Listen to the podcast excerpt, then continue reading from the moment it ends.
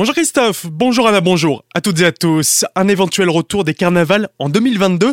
Après deux éditions annulées pour la plupart des communes du centre Alsace en raison de l'épidémie de coronavirus, la situation sanitaire actuelle permet pour l'heure d'espérer un retour des chars et des balles pour l'année prochaine.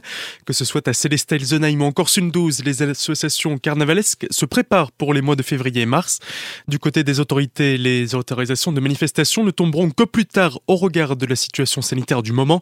Malgré cette incertitude, les carnavaliers sont motivés pour Christophe Hull, président de l'office municipal de Ilsenheim qui organise le carnaval pour la commune. La salle est bloquée chez nous, euh, réservée. Euh, on a envoyé des invitations aux carnavaliers qui commencent à s'inscrire. Hein. On, a envoyé ça euh, vendredi et lundi, on a déjà plein d'inscriptions. D'autres groupes de carnaval qui sont demandeurs, hein, qui veulent se défouler, qui veulent euh, faire la fête. Hein, mais on est quand même tributaire après des consignes gouvernementales et de la préfecture. Certains récupèrent les costumes, ils ils investissent pas trop dans les costumes. D'autres, ils disent, bon, tant pis, si on peut pas utiliser les costumes pour 2022, on les gardera pour 2023. Euh, mais c'est sûr, les, gens, ils ont envie de défiler, de faire la fête. Hein. En tout cas, pour Marcel Boer, le maire de Célestat, il est important que ces fêtes puissent avoir lieu, que la société puisse se retrouver.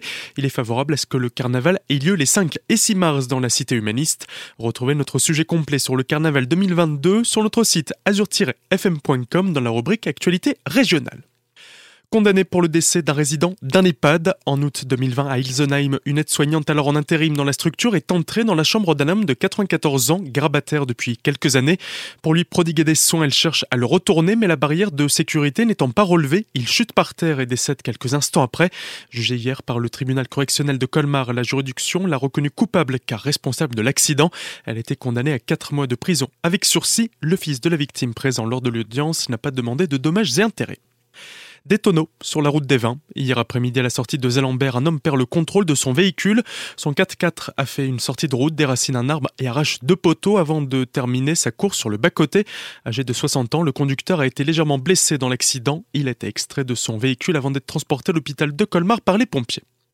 Le retour à Colmar de la bourse au disque organisée par l'association Hiero, un retour qui fait du bien pour Franck Richard. Enfin, on peut de nouveau faire notre traditionnelle bourse au disque. Bon, elle sera concentrée sur la grande salle et dans la petite salle, on proposera toute la journée une programmation un peu spéciale autour du disque. Notamment, ben, il y aura un concert de Saffron Eyes qui est un groupe de Saint-Etienne qui fait de la pop et qui euh, nous a beaucoup marqué. Et euh, dans ce groupe, il y a la chanteuse qui a un autre pseudo qui est Raymond Howard où elle propose un BD concert qu'on fera plus tôt effectivement dans la journée. Et donc après, on essaie de voir encore sur des rencontres autour du livre, enfin ce genre de choses. C'est en préparation. Donc voilà, ce sera de 9h à peu près jusqu'à 17h ou 18h. Enfin pour la bourse au disque, en tous les cas, jusqu'à 17h. Les concerts, peut-être qu'on tirera après. La bourse au disque aura lieu ce dimanche au Grillen de Colmar. Plus d'infos sur hiero.fr.